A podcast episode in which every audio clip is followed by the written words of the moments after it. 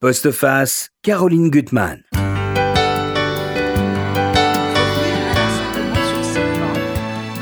retrouver des traces, scruter les âmes, chercher la vérité derrière les mensonges, les silences et les paroles de témoins qui parfois zigzaguent, ne commettre aucune négligence, aucun oubli pour tenter de sauver ce qui reste d'humain après la barbarie. Jean Hatzfeld, je suis très très heureuse de vous recevoir pour ce livre, Là où tout se tait chez Gallimard. C'est vous qui, depuis 20 ans, euh, faites ce travail exceptionnel de, sur le, euh, le génocide Rwanda. Rwanda, vous voyez, je m'embrouille tellement je suis émue de vous recevoir. C'est le sixième opus dans, ce, cet immense travail. Et c'est vrai que quand j'ai reçu le livre, j'ai eu un choc. Et dès que je l'ai ouvert, bah, tout m'est revenu. Euh, les témoins que vous aviez déjà rencontrés, les paysages, l'abomination de toutes ces histoires qui s'enchevêtrent et, votre façon unique, je trouve, de, sculpter la parole, de la rendre la, plus juste possible, après celle des, des victimes, celle des bourreaux. Là, vous vous êtes livré à un exercice très difficile, c'est d'essayer de trouver les justes, qui ont une position terrible. C'est ces Hutus qui ont tendu la main à des Tutsis, qui en ont sauvé quand même beaucoup, et qui fin- finalement, dont, la mémoire est effacée, parce qu'il y a tellement de gêne, puisque comme tout s'est enchevêtré dans ces histoires, il y a toujours des morts dans ces familles, et euh, l'impossibilité de- de dire, et c'est vraiment un, un livre, je trouve, exceptionnel sur le bon et le mal, et comment finalement ils sont pas si, ils sont tellement mêlés. À côté de moi, euh, et en face de vous, Laurent Lemire. Bonjour Caroline Je suis très contente aussi de vous trouver. Alors, en vous présentant rapidement, vous êtes historien, journaliste, alors journaliste dans plusieurs supports, ce qui est bien. Livre hebdo, Le Nouvel Observateur et maintenant à Radio Notre-Dame, ce qui élargit votre spectre et votre grand talent. Et vous venez nous parler d'un livre que vous avez lu aussi, Jean Hatzfeld. Ah oui, qui est extraordinaire. Ouais, de- le livre d'Omer Bartoff, qui est publié euh, aux éditions Plein Jour. Ça s'appelle Anatomie d'un génocide. Vie et mort dans une ville nommée Buxach. Est-ce que je la prononce bien. Bouchach. Bouchach. Alors, il y a des points communs. Ça fait 20 ans qu'il travaille sur ce sujet, depuis qu'il a revu sa grand-mère euh, qui venait de ce village à Tel Aviv. Euh, 20 ans de recherche terrible dans les archives, parce que dans sa famille, il y a, il y a plus, plus grand monde. Et voilà. Laurent, vous allez nous dire. Et puis en même temps, cette espèce de. Là aussi, pour le coup, massacre de proximité, parce que c'est le voisin qui dénonce. Tout à fait. Il y a vraiment des, des liens avec. euh, avec Ça donne, euh, euh, ça Ah, c'est l'a- le, oui, le micro-génocide, euh, la micro-histoire qui explique le génocide, la Shoah en général. Pratiquement. Oui, oui, qui apporte Qui- de- des éléments de une nouvelle image, Oui. euh, une nouvelle histoire sur ce génocide de l'Est, quoi, qu'on connaît mal et qui euh, qu'on découvre. Alors, cette colline de Nyamata. Nyamata, voyez, j'écorche tous les mots aujourd'hui. hein, L'émotion, vous la, vous la repentez depuis plus de 20 ans. Et vous l'écrivez d'ailleurs à un moment. Euh, on, on se retrouve là avec vous. Partout, dans la forêt d'e- d'eucalyptus, sur la crête de la colline, derrière chaque bosquet, dans les champs ou les friches, et dans les maisons jusqu'en bas, sous les nénuphars des marais, des milliers de fantômes qui peuplent mes livres. Et ces milliers de fantômes, vous ne pouvez pas les abandonner. Et il y a un moment où, on- à la fin du livre d'ailleurs, vous retrouvez cette Sylvie qui vous a accompagné d'ailleurs dans tous vos livres. C'est une des premières que vous avez rencontrées. Oui, tout à fait. Sylvie Moubieyi. Elle, elle est assez extraordinaire. Et à un moment, elle, elle- elle vous dit, je comprends- euh, elle comprend pas pourquoi vous vous voulez pas tourner la page. Elle vous le dit et en même temps, elle vous donne des clés pour continuer. C'est tout à fait ça. Sylvie ne comprend pas. D'ailleurs, euh, la plupart des gens ne comprennent pas. Ils ne comprennent pas mon obstination. Ils ne comprennent pas. Déjà, dans un livre précédent, il y avait une jeune cultivatrice, Claudine, qui disait des questions, toujours des questions, mais vous n'arrêterez jamais avec vos questions. Et euh, ils ne comprennent pas cette obstination parce que eux, ils, ils, ils, ils sont pas très enthousiastes pour en parler finalement. Ils aiment beaucoup en parler entre eux, comme tous les rescapés. Ils- Les rescapés aiment beaucoup en parler entre eux, mais ils n'aiment pas beaucoup en parler avec le monde extérieur pour des tas de raisons, qui sont d'ailleurs le, dé- le départ de mon travail. Parce que le départ de mon travail, c'est pourquoi les journalistes n'avaient rien compris à ce génocide quand ils, ils y étaient allés. Quoi, parce qu'ils étaient, ils étaient confrontés à des personnages qu'ils ne connaissaient pas. C'est des journalistes qui, pour la plupart, avaient l'habitude de la guerre. Et à la guerre, on aime parler. On veut revendiquer, on veut témoigner, on veut se, plaindre, on veut accuser. Euh, c'est très parce qu'on prépare l'avenir. Au lendemain d'un génocide, on se tait parce qu'on n'a plus rien à dire et pour d'autres raisons aussi. Et donc c'était ça le point de départ. C'était le silence des rescapés. Et donc, ce silence s'est rompu au fil des livres, mais euh, il reste toujours cette idée un petit peu de mes gens, qu'est-ce que tu, qu'est-ce que, pourquoi encore? Et, euh, là, c'était. Et vous redécouvrez énormément de choses. C'est ça qui est formidable. vous, avez cette façon de, parler avec les uns et les autres en, les faisant revenir dans le livre, hein, euh, parce qu'il y aura d'autres approches, quelqu'un d'autre qui va témoigner ou ou, reprendre la parole et l'entendre autrement. Et ça, c'est fascinant. Euh, on verra sur certains personnages. Et, là, c'est cette Sylvie, qui est devenue votre amie, qui va vous dire bah, il y a quelque chose dont tu devrais peut-être parler. C'est finalement, on dit entre guillemets, les justes, c'est que c'est tout dont personne n'a rendu, euh, à qui personne n'a rendu hommage, qui ont tendu la main et qui ont sauvé des Tutsis. C'est-à-dire que Sylvie, au début, ne voulait pas. Comme toutes les autres escapées, elle était très réticente à parler de ces gens-là, parce que ces gens-là sont des gens très, dans une situation très particulière. Hein. Les, justes, c'est-à-dire ceux qui ont sauvé des gens ou qui se sont opposés aux tueries, qui pour la moitié ont été tués immédiatement. C'est-à-dire mmh. ils ont pris des risques énormes qu'ils connaissaient. Ils ont été mmh. tués, ils ont été coupés à la machette dans les premiers jours. Euh, ces gens-là ne sont reconnus par personne aujourd'hui, ni dans la communauté Hutu, parce qu'ils représentent euh, au pire la trahison, c'est-à-dire ceux qui ont mhm. trahi le pacte de sanguinaire. Au mieux, ils représentent, ils donnent l'image de ce, ce que eux auraient pu faire et qu'ils n'ont pas fait. C'est-à-dire, qu'ils renvoient un sentiment de honte, parce que quand même tous les, tous les grands tueurs des génocides disent la même chose, c'est qu'ils ont été obligés. Et mhm. c'est juste montre qu'on n'était pas obligé. Voilà, mhm. c'est le procès d'Eichmann. Et chez les Tutsis, quand même, ces, ces personnes remarquables, c'est euh, euh, il, suscite de la méfiance en permanence. C'est-à-dire que euh, il faut savoir, on le verra, c'est pareil un petit peu à Boussach dans l'autre livre. Il y a beaucoup de gens qui ont fait les deux aussi. Hein. Donc mhm. il y a beaucoup de gens qui ont sauvé et tué, mhm. qui ont sauvé et dénoncé. Et là, il y a, dans Anyamata, il y a des gens qui ont sauvé et tué, et il y a et surtout les les rescapés ont un doute, un doute irrépressible, irréductible à l'encontre de tous les Hutus. Voilà, c'est ces méfiances, ces silences, ces gens-là sont donc. Euh, euh, il y a un moment donné, il y a une cultivatrice qui a sauvé trois Tutsis qui mhm. dit. Euh, c'est Espérance, elle dit cette histoire des trois Tutsis, donc les trois Tutsis qu'elle a sauvés parce qu'ils s'étaient planqués dans ses sorgho, je l'ai entassée au fond de, au fond de moi-même, mmh. dans mon fort intérieur, tellement elle m'a peuré. C'est-à-dire que l'idée d'avoir sauvé des gens, l'histoire de ces mmh. gens qu'elle avait sauvés, pendant 20 ans, elle l'a cachée parce qu'elle avait peur de, la raconter à ses voisins. Ils ont enfoui en eux, c'est ça. Et d'ailleurs, vous dites, hein, quand vous revoyez certains euh, personnages, euh, que il y a, a peut-être 20 ans, leur, leur, parole zigzaguait. C'est pour ça que j'ai utilisé ce mot au début. Et que maintenant, il faut qu'ils disent, il faut qu'ils y aillent. Et ce qui est très beau aussi, c'est que dans l'horreur de cette barbarie, il faut quand même se souvenir que ça a été une folie sanguinaire qui a duré 100 jours avec 800 000 euh, victimes euh, coupées à la machette, avec euh, des horaires très précis dans la, dans, la barbarie, quelque chose d'abominable.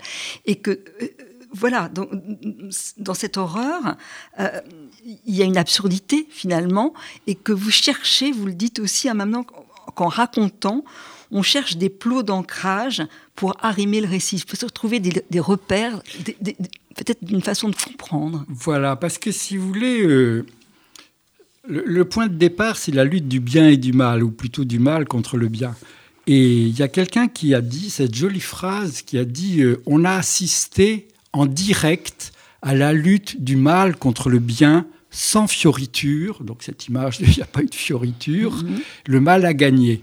Et moi, je me suis dit, euh, il y a eu lutte quand mhm. même. Le mal a gagné, le bien a perdu, mais il y a eu lutte. Et il faut quand même euh, témoigner de cette lutte. Il y a eu des îlots de bonté, il y a eu des gens qui ont eu le courage de s'opposer, il y a des gens qui ont sauvé, il y a des gens que... Voilà, donc euh, on ne peut pas faire le oublier, enfin, faire l'économie de cette lutte du bien qui a quand même essayé de survivre dans le chaos du mal. Et il y a des personnages extraordinaires. Alors, il y a parfois des couples mixtes, des, hein, ou femmes ou tout, ou mari ou tout, qui, d'ailleurs, à qui on va vouloir demander de tuer, de couper son conjoint, c'est abominable.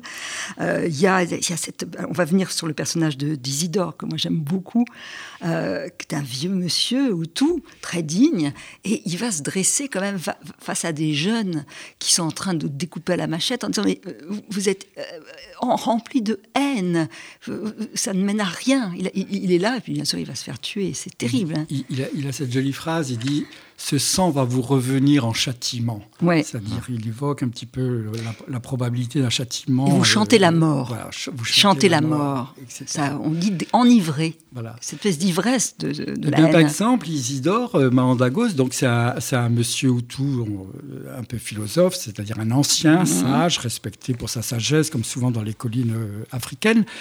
Et il avait comme meilleur ami Jean-Baptiste Magnan Ah Carré, qui est un instituteur, donc quand même quelqu'un qui est instituteur. Et Jean-Baptiste, aujourd'hui, il a fallu que je, je- je- je le connais très bien, Jean-Baptiste, donc je le connais depuis 20 ans, il a participé au premier livre, mais il a fallu que je me dispute avec lui et que je lui dise à un moment donné, Jean-Baptiste, c'est honteux ce que tu fais de refuser de parler. Et l'argument de Jean-Baptiste était de dire, je sais ce qu'il a fait euh, Isidore, et, je- et je, je- je reconnais son mérite, mais il est mort. Moi, j'ai eu des morts dans ma famille et je ne veux pas mélanger les morts. Je ne peux pas inviter un Hutu dans les souvenirs de deuil. Exactement. C'est terrible. C'est terrible, ça. C'est-à-dire qu'on peut militer pour la réconciliation nationale, on peut tourner la page, etc. Mais mélanger nos morts, ça jamais. Mhm. C'est- extraordinaire, ça, alors que c'est quand même un mort digne. Un mort digne, C'est un mort digne. aucune reconnaissance. Il n'a même pas une tombe au cimetière, il n'a même pas un nom sur le mémorial de la colline. Mhm. C'est-à-dire que son cadavre a été laissé aux chiens qui l'ont mangé, ça tout a disparu. Et il n'y a toujours pas eu, 25 ans après, euh, une petite cérémonie, un cimetière pour lui faire une petite tombe, dans, dans- une Mhm. petite tombe où on, on est son nom, son- sa date de naissance et de mort. Il n'y a Ouais. rien. Il y a Il est passé sur Terre comme ça. Il s'est opposé à deux reprises quand même. Il s'est opposé une Très première fois, il a survécu. La deuxième fois, il était coupé à la hache.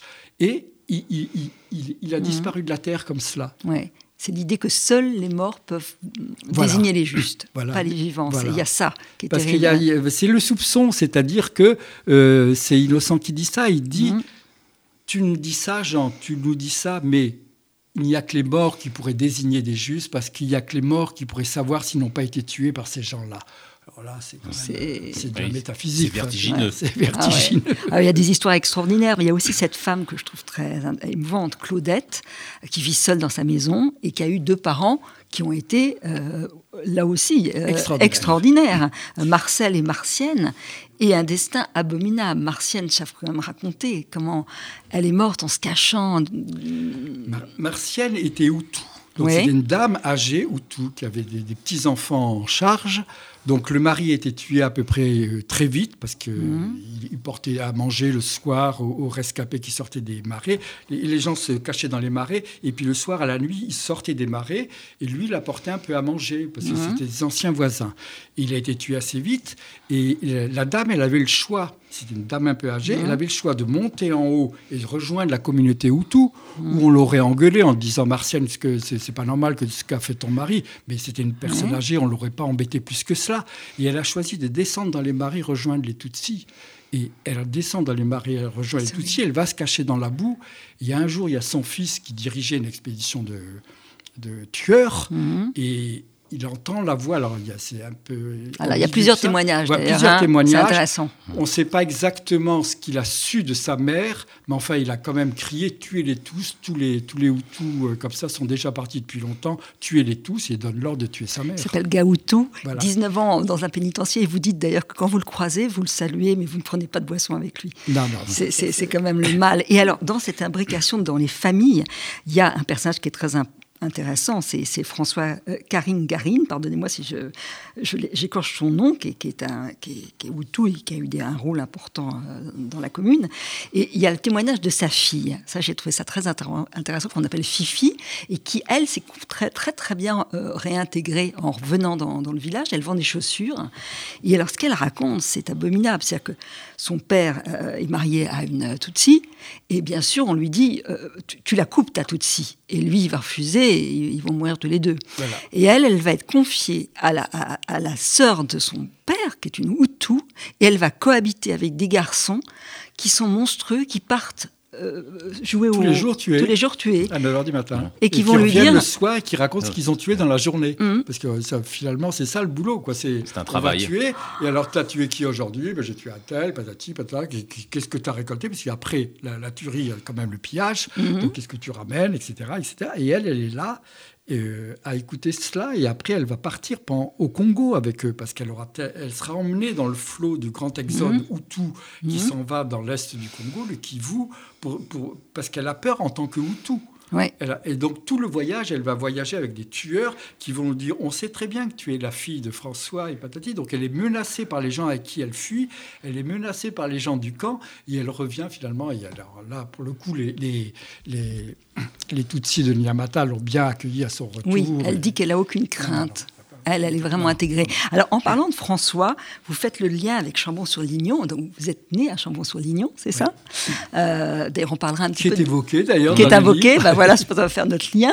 Euh, et vous parlez aussi de ce personnage, Daniel euh, Trocmé, qui, est- qui dirigeait la maison de, des Roches et qui, en 43, bah, est parti avec les sept juifs qui ont été déportés. Voilà. Et à partir de là, c'est vrai que vous faites une distinction entre les Bien sûr. justes désignés par le- les, les Rwandais et les justes euh, de la Shoah. Ce sont deux, deux, deux, deux justes différents. C'est pour ça la raison pour laquelle, d'ailleurs, parmi les dix personnages de mon livre, que, que je considère comme justes, il n'y en a qu'un qui est reconnu officiellement. Parce que l'État rwandais accorde beaucoup plus d'importance à l'action après génocide.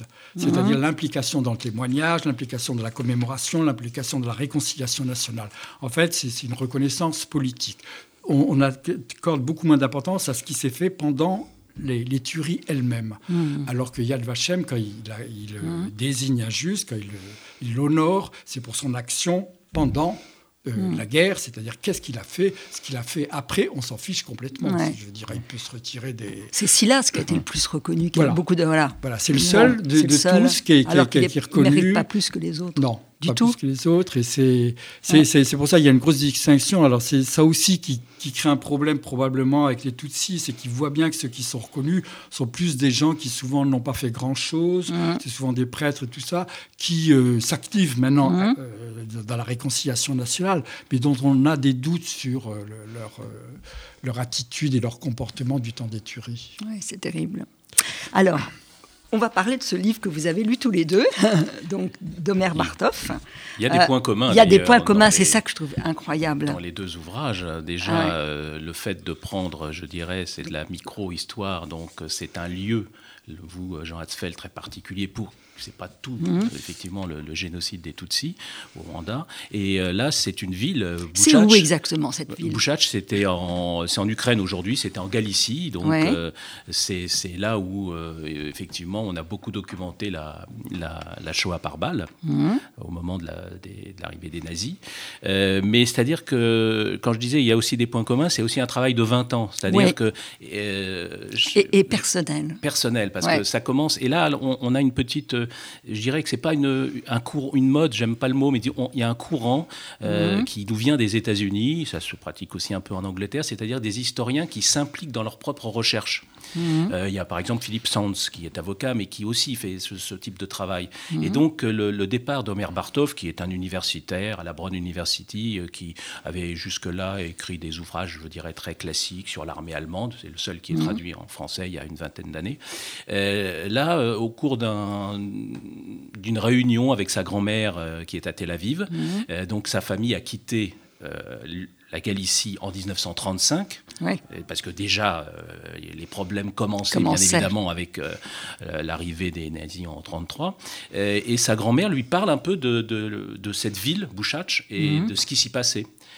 Et euh, il, est très, il est très intrigué, et il commence à, à documenter toute cette histoire qui rejoint son histoire familiale, Mhm. Ouais. mais qui surtout, donc pendant 20 ans, il euh, dépouille les archives, euh, les, euh, les journaux intimes, Mhm. la documentation politique, et il montre bien depuis euh, la Première Guerre mondiale, en Oui. 1914. Il évoque même le Moyen Âge. Comment Il- à un moment, enfin, Oui. il évoque un petit peu même l'histoire. peu. 148. Ouais. Oui. C'est le pogrom Oui, de c'est- 1600. Absolument. Oui, Et donc, il, documente aussi toute l'histoire de cet antisémitisme, mais surtout mhm. à partir de la Première Guerre mondiale, euh, le nationalisme qui monte. Il a un mot, euh, et qui pourrait rejoindre mhm. d'ailleurs le, livre de Jean Hatzfeld, il parle de compromission de la haine. Et je trouve que la mhm. formule est, assez, assez, assez, juste. Et il montre bien comment les, les Ukrainiens, euh, enfin, les, les, les, Russes et les Polonais, jouent dans cette, cette guerre nationaliste. Et évidemment, le bouc émissaire, c'est le juif. Mhm. Alors, il dit qu'à un moment, il y a quand même pas tellement de communautarisme, que le shtetl, c'est un peu une invention, mhm. euh, dit-il, des, romanciers, et que là, il y a une harmonie, hein, finalement, au début. Il y a eu une grande époque, c'est vraiment formidable de, le lire, il y a une époque où on a favorisé l'implantation et l'arrivée des, Juifs. On leur donnait des terres, on leur donnait des, avantages pour des crédits, on leur donnait, on voulait qu'ils s'installent. Il y a eu une période comme ça où on a, on a cherché l'implantation et l'intégration des communautés juives en, Pologne. C'était souvent des notables polonais qui, euh, à titre personnel, souvent c'est pas forcément des décisions étatiques, quoi, qui, et ça, ça moi je ne savais pas, c'est tout à fait. Ah oui, c'est étonnant. Et après, il montre le processus atroce de, de, montée de la haine. Enfin, ça c'est. Absolument, avec l'arrivée évidemment des, euh, des, des, nazis, avec la complicité bien évidemment euh, mhm. des locaux, c'est-à-dire bien évidemment des Ukrainiens, les Polonais qui sont là mhm. aussi. Euh, c'est-à-dire que c'est comme une ville qui a été, euh, je crois qu'il n'y en restait plus qu'une centaine de, juifs sur 10 000. C'est terrible. Hein, Donc on voit bien, c'est c'est un, génocide complet. Mhm.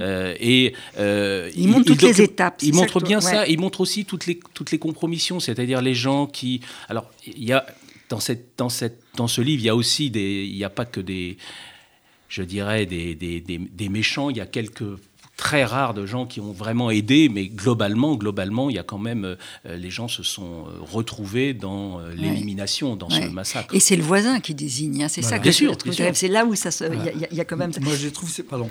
Allez-y. Non, non, je, je, trouve que c'est quelque chose qu'on apprend dans ce livre et qui est extraordinaire c'est ce dont on pouvait se douter, mais qui était rarement écrit, l'engouement populaire euh, antisémite Mm. qui a favorisé cette Shoah dans cette partie de, de l'Europe de l'Est. Quoi. Mm. Parce qu'on parle toujours de la Wehrmacht qui arrive, qui est suivie par les Einsatzgruppen, qui font le sale boulot, avec quelques extrémistes, croates en Croatie, ou, ou je ne sais pas, ou, je sais pas quoi, lituaniens, etc. Mm. Mais on ne parle pas de l'engouement populaire. Et là, il y a véritablement un ah engouement populaire. Alors, beaucoup plus d'ailleurs ukrainien que polonais. C'est-à-dire qu'à un moment donné, il y, a, il, y y, a, quelque chose qui joue entre trois communautés, donc Polonais, hein Ukrainiens et Juifs.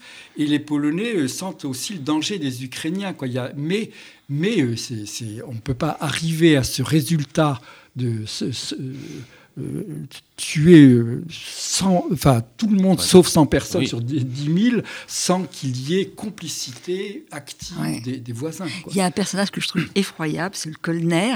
Et d'ailleurs, dans votre livre, Jean, euh, il, y a, il, y a, des personnages comme ça qui jouent de la sympathie pour faire sortir ceux qui se sont cachés, pour les tuer. Et lui, Colner, ils vont servir de lui. on, on, le dit, l'une des raisons pour lesquelles Colner eut tant de succès dans la conduite du génocide à l'échelle locale tient dans sa capacité à bien connaître ses victimes avant d'organiser leur meurtre. Plutôt que d'utiliser l'indifférence ou la déshumanisation, il s'appuyait sur la confiance, la familiarité et de fausses promesses qui apaisaient les choses et créaient davantage d'occasions de s'enrichir. Donc il va, il va voir les, les juifs les plus jeunes, euh, il, leur, il, leur, fait croire plein de choses et en fait il, s'arrange pour les dénoncer. Il, organise, euh, organise, il organise le génocide au quotidien. Ah oui, c'est un personnage monstrueux. Il a été condamné à perpétuité en, en 62. C'est le seul qui est condamné. Le seul, le seul. Le seul, et on en voit plein d'autres. C'est quand même extraordinaire qu'il n'y ait qu'un seul condamné dans cette histoire qui fait 10, 000 morts. Et puis il y a une réflexion aussi, comme dans votre livre, sur l'ambivalence de la bonté. Euh, ça, j'ai trouvé ça intéressant, qui, est vraiment bon dans, cette, dans cette histoire, oui, mais il y, a une phrase très juste de, de mhm. Jean Hatzfeld qui, dit dans son livre Une histoire dépend des mots de ceux qui la racontent. C'est vrai. je pense que c'est le point commun entre ces, ces deux ouvrages, c'est-à-dire que euh, Omer Bartov a recherché aussi des témoignages des gens pour, pour expliquer ce qui s'est véritablement produit et comment on peut arriver à, une telle abomination. Mhm. Et eh ben, on a ce, ça aussi euh, dans votre livre, Jean Hatzfeld, et je dirais, je dirais que ça, ça, mhm. se, ça, se, répond assez bien. Alors, l'autre l'autre chose, c'est que vous le rappeliez, parce que ce, génocide à, à Bouchache a duré quelques années, mmh.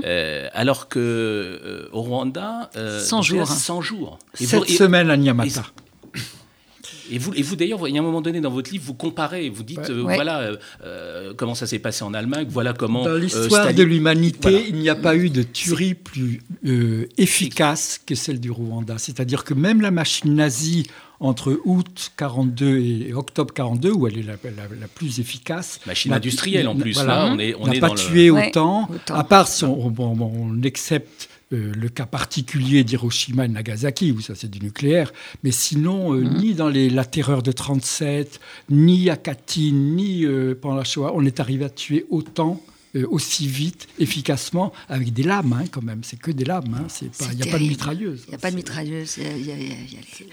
C'est terrible. Je reviens, euh, Jean Hatzfeld, à, votre livre, là où tout se tait, et à un personnage qui est magnifique, c'est Dévote. Alors Dévote, elle a un destin terrible. D'ailleurs, elle revient à plusieurs reprises hein, dans, le texte. Et à un moment, elle va témoigner. Elle va être euh, cachée par Eustache, qui est aussi un, juste assez extraordinaire, dans sa maison. Mmh. Euh, mais avant, elle est mal tuée. Alors là, vous parlez de ce qu'on appelle des trous, c'est des trous d'aisance.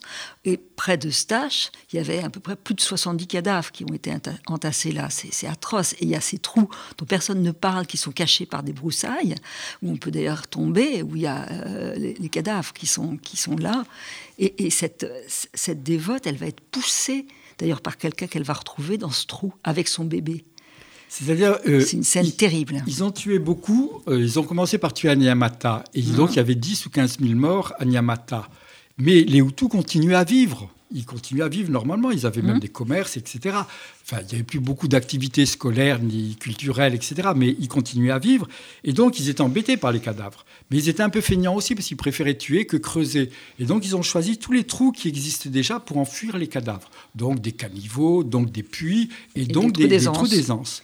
Et, et Dévote, à un moment donné, donc elle, elle est avec sa famille, tout le monde s'éparpille, elle a deux enfants, elle se fait attraper, on tue son premier enfant, elle arrive à, elle est abattue, mais enfin elle se réveille, elle n'est pas morte, et elle arrive à s'enfuir comme ça, et elle arrive jusque chez Eustache, euh, qui, est le mari de sa sœur. Et là, il y a des tueurs qui l'attrapent et qui la jettent dans le puits, enfin dans la, avec son bébé, avec, son, son bébé, mm. sans la tuer. Et elle arrive à en sortir. Et moi, j'ai trouvé, j'ai voulu raconter cette histoire pour une raison simple, qui était que cette histoire, explique la méfiance aussi des Tutsis, parce qu'on peut être un peu révolté en disant mais il y a trop d'ingratitude dans la communauté Tutsi, comment se fait-il mhm. qu'ils euh, ne reconnaissent pas c'est juste? Mais ils sont marqués par cela aussi. Dans chaque famille, il y a quelqu'un qui est un peu mort de cette façon, et ça les marque, c'est-à-dire que ça, ça, nourrit quand même leur défiance euh, éternelle. Et, ce qui est terrible, c'est qu'elle raconte, quand elle est là, cachée dans la maison de Stache, elle entend tous les autres qui vont être jetés dans le trou. Et, elle le dit, euh, chaque jour des nouveaux cadavres à jeter, en tout cas au début. Est-ce que j'ai entendu des personnes jetées dans le trou depuis la chambrette? Est-ce qu'une personne lancée vivant dans un trou se tait? Est-ce que je pouvais boucher mes oreilles quand il lançait des cadavres? C'est atroce. C'est atroce. Et ça explique. Elle, ne peut pas vivre. Elle peut plus vivre. Elle, peut pas la elle le dit d'ailleurs. Euh, elle le dit. Et, mais ça explique aussi un peu euh, on parlait de la parole, c'est-à-dire que la parole, euh, au lendemain d'un génocide, et, c'est pour ça que je suis très très admiratif du, travail de Omar Bartok, parce que c'est extraordinaire d'être arrivé à faire parler les gens et d'avoir retrouvé autant de, c'est-à-dire la parole, elle est vraiment coincée au lendemain d'un génocide. Et, par exemple, cette histoire de Trouille, cette histoire de dévote, moi je mhm. connaissais Edith depuis très longtemps. Hein, mhm. Elle refusait de parler. Elle refusait de parler à cause de ce trou d'aisance. Elle avait honte de ce trou d'aisance. Elle mhm. avait honte d'avoir été cachée dans une maison à côté d'un trou d'aisance où on jetait tous les jours des cadavres. Et elle ne voulait pas parler de ça. Et Dévote, c'était pareil. Dévote, elle m'a posé 25 rendez-vous avant d'accepter de parler au 26e. C'est-à-dire, la parole est très difficile pour ces gens-là, parce qu'il y a la honte. Elle, a, elle a honte d'avoir été toute nue dans le caca et les cadavres et hmm. d'en être sortie vivante. Quoi. C'est pour elle, c'est, très difficile de raconter. Elle, c'est pas comme à la guerre où, voilà, où là, c'est vraiment. C'est, il y a les histoires d'enfants qui sont là abominable. C'est-à-dire que des enfants tout de suite qui sont dans le trou, qui ne sont pas morts tout de suite, et ils ont leurs copains de classe qui ont quand même de la pitié, qui viennent en, douce leur apporter de la nourriture. C'est atroce. Et ils vont les voir mourir. Voilà. C'est très. C'est la, la, parole est vraiment quelque chose de. Enfin, une parole très particulière dans ces moments-là et au, lendemain de ces événements-là. Quoi. Alors, vous vous interrogez vraiment beaucoup tout le temps sur le pardon. Pardon. Alors, euh, pour Dévote, elle le dira. C'est-à-dire qu'elle elle dit qu'elle croit plus en Dieu, mais qu'elle prie. C'est sa seule, sa seule chose qui la soulage. Et que quand elle voit un de ses tortionnaires, elle fait semblant de.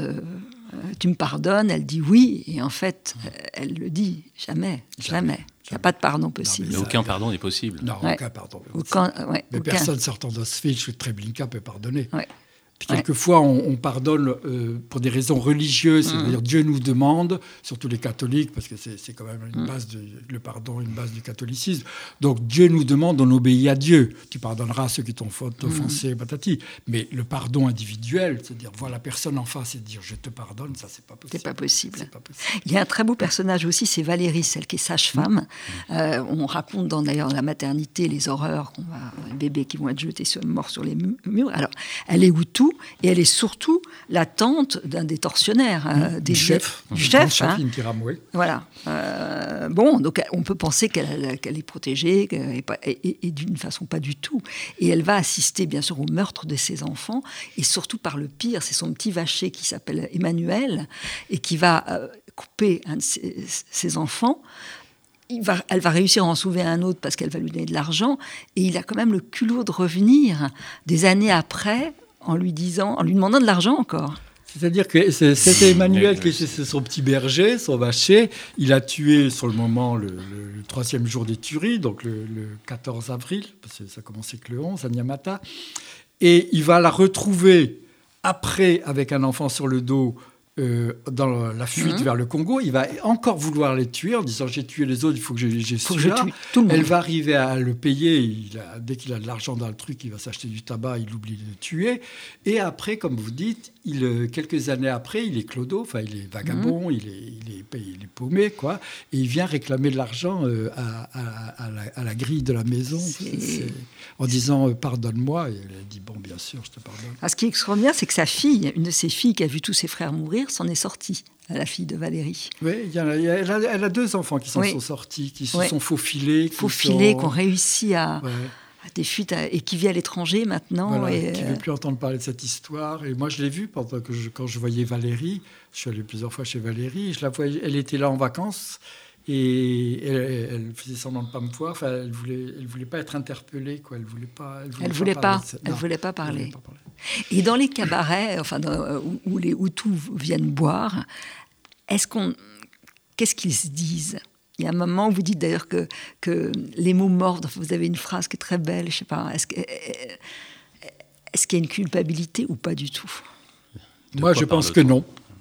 Je pense que non. Je pense que leur seule manière de se défendre, c'est de se victimiser eux aussi, de mhm. dire on a été pris dans une machine infernale, une, une machine étatique, sanguinaire, euh, on, a perdu raison, euh, on était obligé, euh, on est devenu fou, mais c'était pas nous vraiment. Mhm. et voilà. Et, ils s'en sortent comme ça, c'est-à-dire que si on, y a, personne ne fait de cauchemar, aucune dépression, aucune tentative de suicide. Euh, il y, a, très peu de séquelles, contrairement à la guerre. Là, il passe par, la, par, la, victimisation, c'est-à-dire que c'est une manière de dire le bourreau devient, mais finalement lui aussi une victime d'un système qui l'a dépassé. Exactement. Comme ah, beaucoup de, gens des Salzgruppen hein, qui retournaient en Allemagne, ils retrouvaient leur boulot à la poste, etc., et qui n'étaient pas, pas troublés par quelqu'un qui fait la guerre euh, du Vietnam, qui fait la guerre d'Algérie, qui fait la guerre de Bosnie, il revient avec des séquelles. Il devient alcoolique, il devient euh, misanthrope, il devient extrémiste, il devient écolo, je sais pas quoi. Mais enfin, il devient quelque chose parce qu'il est marqué par ce qu'il a fait quand même. Ceux qui ont tué comme ça tous les jours, comme ça, ils ont fait comme un boulot. Obéi aux ordres. Voilà. C'est bah, c'était l'argument d'Eichmann hein, qui disait euh, lors de son procès, je n'ai fait que mon travail. Voilà. Et alors effectivement, là, il y, a, la tentation, alors Robert Barthoff en parle, mhm. il y a du déni, mais il y a aussi beaucoup de gens qui considèrent, après, parce qu'il y a toujours un mhm. après-génocide, euh, ben, nous avons été nous-mêmes victimes, ben, on, a, on a dénoncé parce que on nous incitait à dénoncer. Donc mhm. finalement, euh, on aurait presque fait notre travail de citoyen. Donc il y a ce système complètement. Alors c'est pas victime, mais il y a un peu de ça aussi. Ah, il y a un peu de ça. Il y a un peu de ça. C'est-à-dire que nous avons été broyés par euh, ce, ce que disais, compromission de la haine, c'est-à-dire qu'il y a un système euh, étatique qui s'est mis en place et qui euh, a incité tout le monde à, massacrer d'autres gens. Ah non, c'est tout à fait ça dans cette mmh. partie de, de, l'Europe centrale. C'est soit c'est l'armée allemande est arrivée à nous obliger, soit c'est les Asgruppen qui ont fait le travail, soit on risquait notre vie, etc. Mais oui, ou si on ne le faisait pas, on, était, on, est, on, était soi-même exécuté. Mais euh, lui, il montre très bien qu'il y a eu engouement à un moment donné, il y a eu intérêt, surtout des Ukrainiens, quand ils se sont mis aussi dans la tête de, chasser les Polonais, parce que ça, et donc là, il y a eu une participation populaire. Euh, mais au Rwanda aussi, il y a eu intérêt.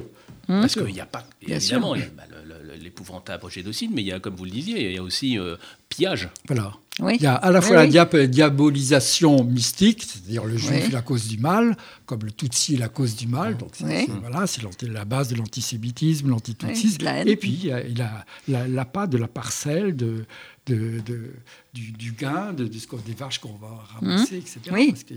il... y a, des rapports aussi qui sont intéressants. Alors justement, le, fameux Joseph euh, Désiré Bitero, qui va être euh, en prison, hein, et il ne comprend pas que sa tante ne vienne pas le voir.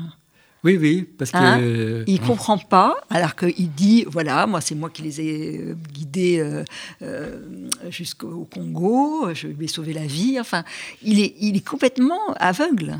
Je ne sais pas comment on peut expliquer ça. Alors, en même temps, c'est vrai qu'il l'a l'a conduite. Il l'a conduite, enfin, elle aurait peut-être été conduite toute seule. c'est quand même le grand chef des Interamoués. Donc les pires meurtriers. Il n'arrive pas à imaginer que ça soit euh, plus fort que les liens familiaux. Il n'imagine pas que la réflexion que peut avoir euh, Valérie sur ce qui s'est passé, sur son attitude, sur son comportement à elle, sur le mhm. comportement de son beau-frère, mhm. soit plus important que le lien familial. Elle, lui, il dit, mais c'est quand même ma belle-sœur, c'est quand même ma belle-sœur, elle pourrait quand même venir me voir, parce que je suis son beau-frère. Non, non, il ne peut pas comprendre cela. Ça, ça rejoint un peu ce qu'on disait tout à l'heure sur la culpabilité, quoi, sur l'absence de culpabilité. L'absence de culpabilité. Lui, il dit, je suis en prison, je paye, voilà, batati, patata, mais c'est pas une raison quand même pour, pour se fâcher. C'est Grosso modo, c'est un peu ça qu'il dit. Il dit, mais mhm. c'est quand même pas une raison pour se fâcher entre, entre beau-frère et belle-sœur. Quoi. Et, cet héritage, comment le vivent euh, les enfants? Est-ce que Là, je, voudrais citer une, une, phrase de Omer Bartov que je trouve très belle. Il dit, il écrit, nous sommes tous porteurs au plus profond de nous-mêmes d'un fragment de mémoire transmis d'une génération à la suivante. Comment ça se passe là chez les enfants et des Hutus et des Tutsis? C'est deux histoires différentes, tout à fait différentes, euh, familiales, pardon, deux histoires familiales tout à fait différentes. Euh, chez les Tutsis, l'histoire est assez bien racontée. Parce mhm. qu'on dit qui sont les Tutsis, qu'est-ce qui s'est passé et mhm. qu'est-ce qui se passe maintenant. Donc c'est un petit peu douloureux de vivre avec des parents traumatisés qui se taisent, qui sont alcooliques. Qui... Bon, mhm. les familles sont un petit peu bancales quelquefois, il y a des, beaucoup de chômage, etc. Enfin, ils, sont, ils sont marqués par ce qu'ils ont vécu, les survivants, mais euh, ils racontent assez bien. Dans les familles où tout c'est à peu près le contraire, c'est-à-dire que les gens se sont réintégrés très bien, ils travaillent beaucoup, ils, ils voilà, ils se portent bien, euh, mais ils ne racontent pas. Parce qu'on ne peut pas raconter à son fils, voilà, j'ai tué tous les jours de la semaine, même le dimanche, mmh. patati. Donc on manque en, en permanence. Et donc toute l'histoire euh, familiale des enfants Hutus est racontée par autrui. C'est-à-dire, ils, c'est des enfants sont très malins, ils arrivent toujours à savoir ce qui sont leurs parents. Ce serait intéressant de, les suivre. Voilà, donc ils, savent, ils vont, ils vont euh, c'est par les, copains de l'école, c'est par, mmh. en écoutant derrière les portes, c'est au cabaret. Mmh. Ils arrivent à reconstituer, mais ils la reconstituent mal, forcément, mmh. puisqu'elle est racontée par bribes, par mensonges, par. Euh, Donc, en fait, c'est deux histoires familiales différentes. Et les professeurs Alors, les, les professeurs, contrairement à ce qu'on on dit, euh, on enseigne le génocide à l'école. On a souvent mhm. dit que c'était un tabou, mais c'est pas vrai. Ce qui est tabou, c'est de dire son ethnie. On n'a plus le droit de dire je suis Tutsi, je suis Hutu. Mais l'histoire. Mais par contre, euh, l'histoire officielle est quand même assez mal euh, racontée dans la mesure où on, responsabilise uniquement les commandements, c'est-à-dire l'État rwandais, le gouvernement génocidaire. C'est plus facile. J'aimerais bien savoir ce qui se passe dans ce petit village aujourd'hui, d'ailleurs. une enquête serait à faire. Il y, a, une phrase aussi que je, citerai d'Omer Bartov, Bartov sur, mmh. sur l'après, justement. Il, il, voilà ce qu'il écrit Les Polonais et les Ukrainiens se battaient avec énergie pour que l'on reconnaisse leur martyr en partie par crainte que le génocide des Juifs occulte leurs propres souffrances, mais aussi parce qu'en réalité, ils avaient eu de nombreuses occasions de s'entendre avec les Allemands. C'est à la fois la peur qu'on révèle leur compromission, qui est réelle. Bartov le montre bien, et surtout que leur propre souffrance soit masquée par le génocide. c'est hallucinant. C'est extraordinaire. C'est extraordinaire. il faut vraiment lire ce livre ah parce qu'il se lit comme un roman vrai. C'est un livre extraordinaire euh, qui est un petit peu dans la, dans la lignée des, des, livres de Timothy Schneider. de, ça, c'est vraiment un travail énorme, mais c'est pas un travail euh, Enfin, je veux dire, c'est pas un travail austère. C'est un travail qui après est raconté comme les Américains savent très bien raconter, parce que ce sont les rois du récit. Et c'est vraiment passionnant qu'on découvre un monde. C'est donc le texte d'Omer Bartov, Anatomie d'un génocide euh, aux éditions Plein Jour, qu'il faut lire. Et puis, il faut vraiment lire votre livre, Jean Hatzfeld. Je veux dire, et lire tous vos livres. Hum. Parce que c'est magnifique. Je crois que c'est une entreprise unique. Hein. Euh, et, magnifique sur la langue. On n'en a pas assez parlé de la langue que vous restituez, qui est une langue imagée, qui est belle. Et donc, ce dernier opus, c'est là où tout se tait. C'est publié aux éditions Gallimard. Merci à tous les deux. Merci. Merci. Merci. Une minute trop.